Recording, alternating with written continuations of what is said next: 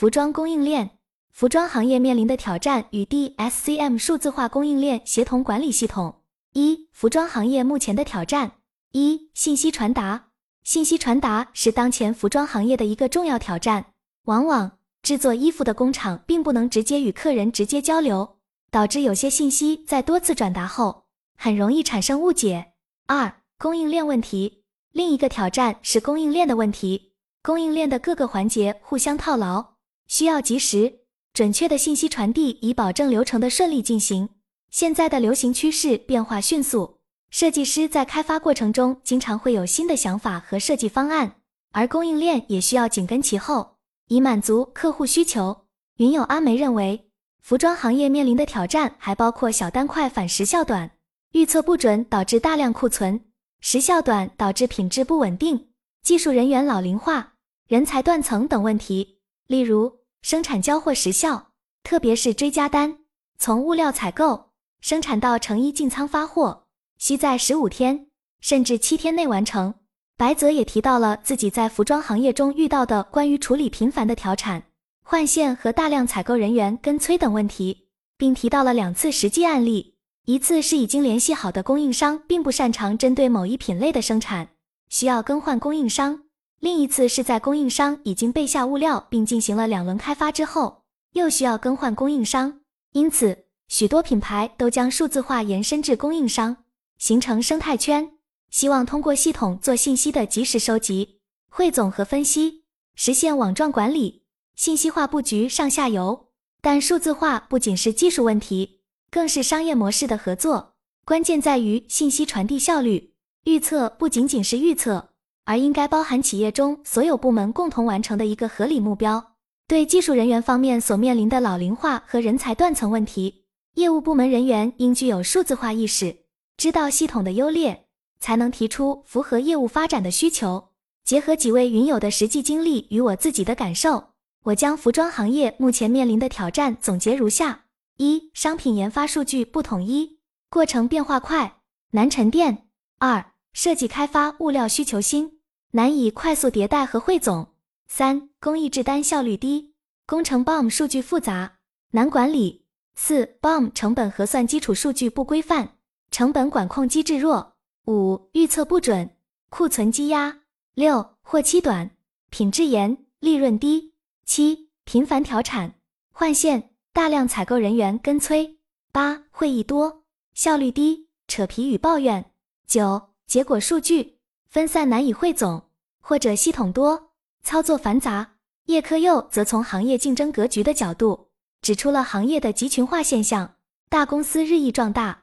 小微企业的生存空间日益缩小。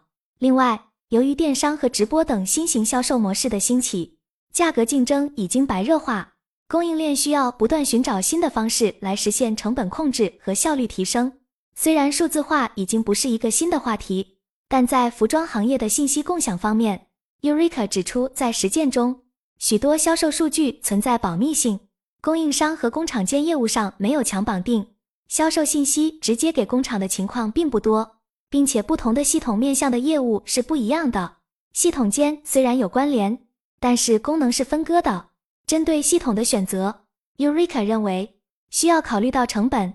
完全上一套 PLM、Williams、TMS 等系统并非小费用，而且许多数字化产品给予客户的期望过高。数字化前期的投入产生的收益不是一下显现出来的。很多客户低估了实施和铺开的难度，最后导致数字化项目失败。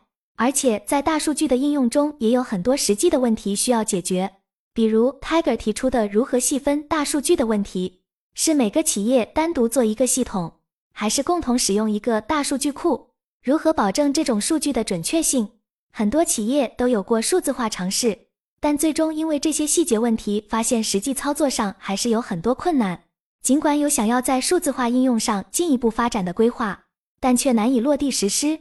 在数字化过程中，叶科又提到了很重要的一点，那就是企业应该在一个系统中解决多重沟通的问题，让系统简洁高效。同类系统或软件有很多强有力的竞品，对于初次使用的企业，如何选择是个课题。这也涉及到工作人员的工作能力问题。如果是小作坊或者微型企业，员工可能没有足够的能力去操作复杂的系统。我也注意到，如果供应链协同需要使用多个系统，员工往往会不愿意频繁更换，也会在培训和应用上手的过程中浪费大量时间和精力。而且系统过多也会导致员工效率降低，有些员工可能账号都记不住。现在的一线工人大多是七零后、八零后，对新事物的接受能力较差。工厂的人员可能会学不会复杂多样的系统，这对数字化的推进产生了一定的阻力。因此，选一个好系统并能用好，是个有点技术含量的过程。系统应该尽量简单易上手，过于复杂的系统不适合推广。与此同时，做好信息权限设置也很重要。我认为系统应该实现跨部门、跨企业的协同。不同的账号和权限能帮助防止信息泄露，但供应链协同的局限性在于只能进行强强合作，例如双方都是上市或全球企业。二、目前面对服装行业的挑战有采取的措施。面对服装行业的种种挑战，Eureka 首先提出，在引入系统之前，要先做好流程。因为系统只是流程在数字层面的映射，要做流程，我们熟悉的 Excel 就是一种简朴但实用的工具。在实际工作中，白泽经常会查阅业务同事记录生产进度的表格，他发现用 Excel 记录的信息和时间都非常细致。我相信每家服装公司都会使用 Excel，如果使用得当，Excel 不仅仅是一个记录表格，也是一个非常好的用以梳理流程的软件。白泽在工作中经常使用各种表格进行管理，如面料组、辅料组、成衣组都会用 Excel 记录物料信息和进度跟进。他看到的工艺表基本上都是由设计师画图表示，尽管有时候会有表达不清晰的地方，但放上同工艺的参考照片往往受到欢迎。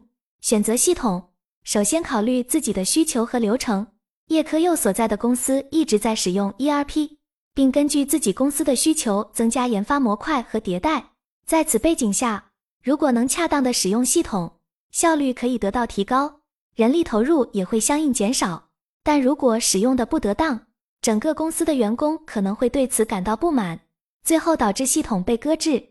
在具体的管理工具上，几位云友提到了 MIS、PLM、SCM 这三个系统，其中 MIS 是制造执行。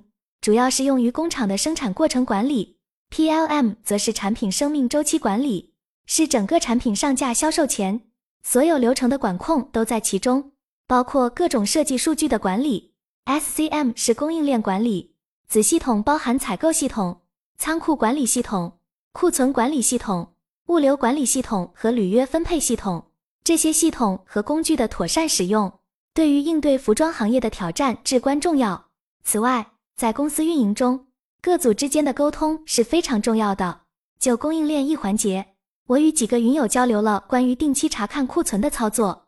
我会定期查看库存，如果库存积压较大，我还会查看面料和辅料库存。而白泽公司的处理方式更加强调了团队之间的沟通协作。他们的面料开发组、辅料开发组和成衣开发组都会管理好各自的部分。这样，其他部门在需要时可以及时调用信息。公司运营最重要的因素始终是人，而人与人之间的连接始于沟通。如果部门和团队之间能够形成很好的沟通氛围，那么运营效率就会得到很大的提升。三、服装行业 DSCM 数字化供应链协同管理系统可以实现什么效果？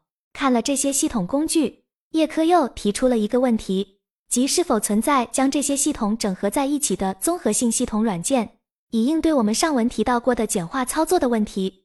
综合性系统在实际操作中面临许多挑战，开发这样的系统需要大量的人力和高昂的成本。此外，跨系统订单的账号打通是一个非常复杂的问题，尤其是在不同公司或不同人开发的情况下，这个过程将变得更加困难。账号打通不仅涉及到账号权限。还涉及到逐级审批，需要强大的逻辑。尽管如此，只要能够解决账号打通和权限单系统控制的问题，就可以基本上解决这个问题。在尝试各种系统的过程中，主要目标是提高协同效率。数字化供应链协同管理的实践中，参与者们找到了优化工作方式的方法。目前，DSCM 数字化供应链协同管理系统在服装行业的应用正在尝试着进行不同系统功能的整合。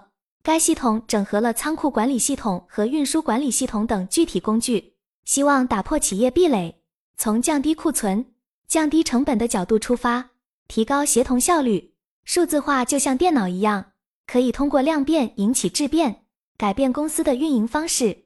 在数字化管理的过程中，公司开始只是提升效率，后来通过信息共享增强了协同效率。这样的转变对于提高用户体验、库存控制、采购计划以及销售分析都起着重要的作用。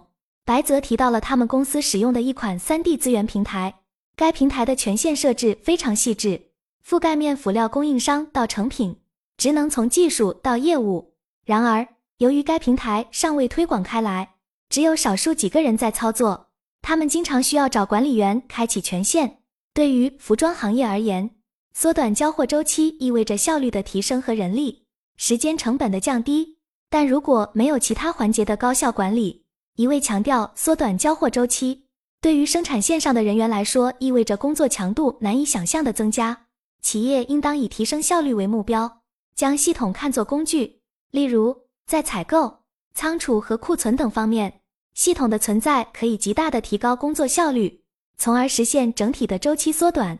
大公司在数字化方面可能会有更多的优势，因为公司规模大、层级多，容易倒逼公司不得不通过系统化的进行信息留存，逐步将标准化流程落实到各个部门，以提高效率。